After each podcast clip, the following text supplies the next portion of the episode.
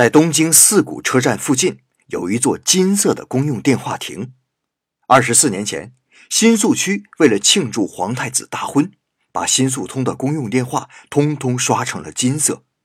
虽然过了几年又重新刷回了绿色，可偏偏就留下了一台金色电话。